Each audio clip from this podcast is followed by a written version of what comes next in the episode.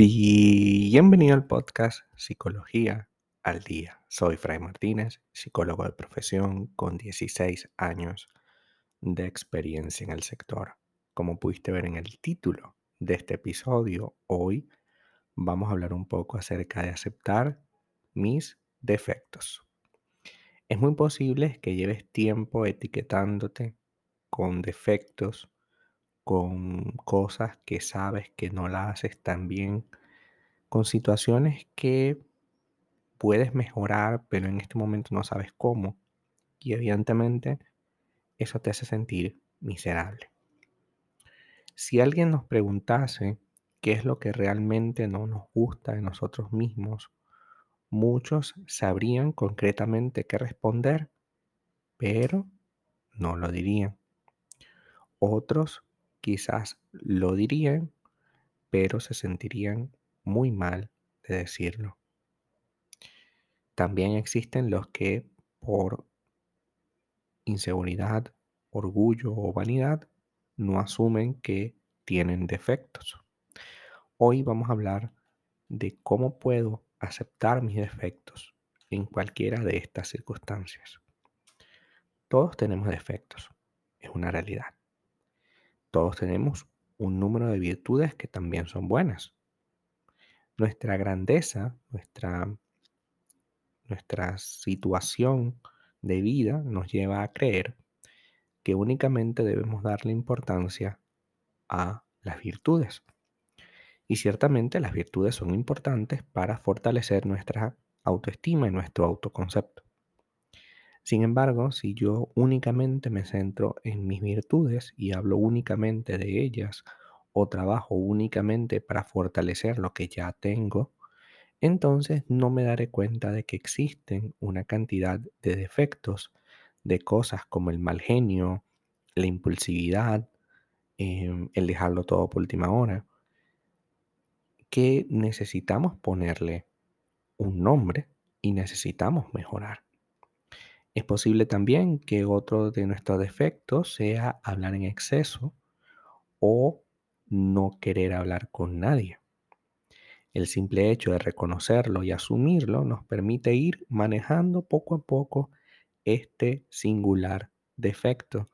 En ocasiones, este defecto eh, puede traernos muchos problemas a la hora de relacionarnos con los demás.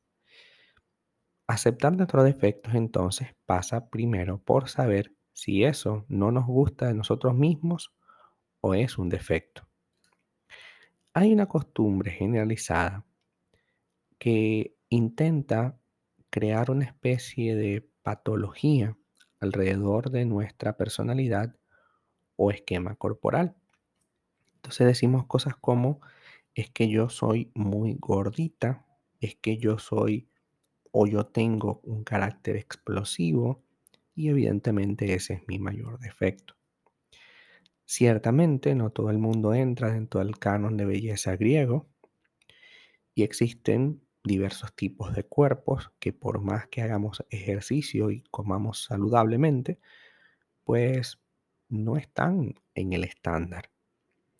Sin embargo, mientras estés saludable, mientras hagas ejercicios, mientras comas sano, mientras hagas lo que tienes que hacer para mejorar, pues tú eres una persona sana, solo que no entras dentro de un esquema corporal que muchos hemos asumido como el estándar.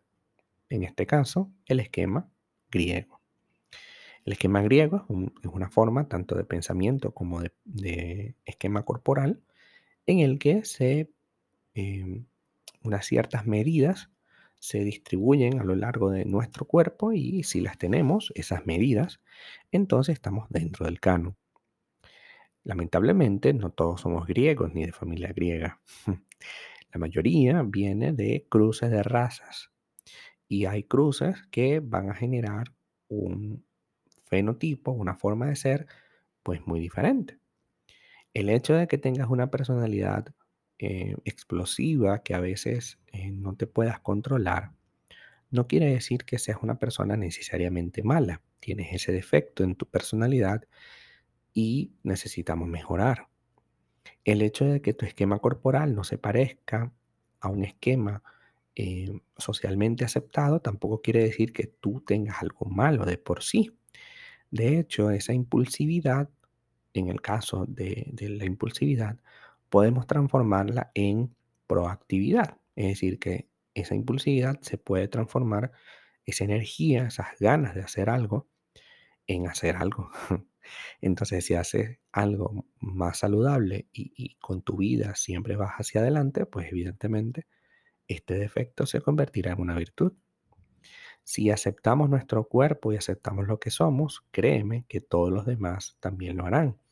Y por eso hay personas que no tienen el canon de belleza griego y sin embargo todos los hombres o mujeres se les tiran encima.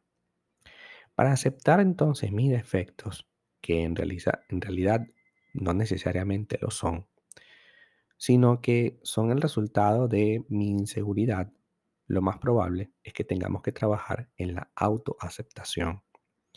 Si considero que tengo sobrepeso y que el sobrepeso es un defecto que me da vergüenza asumir, entonces ahí tengo que empezar a aceptar la autoaceptación es más poderosa que la propia autoestima.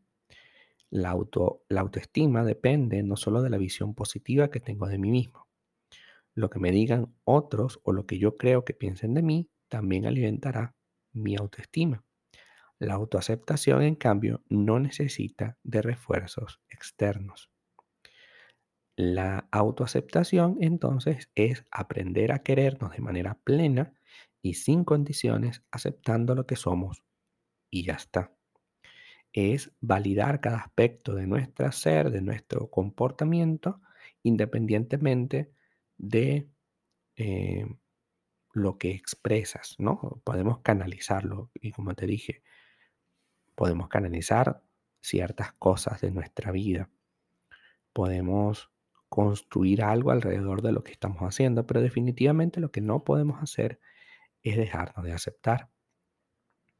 Si eres impaciente, si tienes celos, si tienes incapacidad para comprender el punto de vista ajeno, es necesario que acepte mis defectos primero y luego trabaje con ellos. Trabaje, vaya a terapia, haga lo que tenga que hacer para canalizar esto. Recordemos que lo que llamamos defectos son cosas que tenemos que canalizar. Hay cosas que si se canalizan bien, tendremos una persona productiva y funcional y hay cosas que si dejamos de hacerlas nos vamos a sentir mucho mejor, como por ejemplo los celos. Los celos sí hay que quitárnoslo para poder sentir que eh, no, no estamos constantemente detrás de alguien para ser felices. Hasta acá nuestro episodio del día de hoy. Muchísimas gracias por quedarte aquí hasta el final. Si deseas saber más sobre mi contenido, www.fraymartinez.com. Para consultas online, www.fraymartinez.com y también sígueme en mi Instagram, arroba fraymartinez20. Muchísimas gracias y hasta el próximo episodio.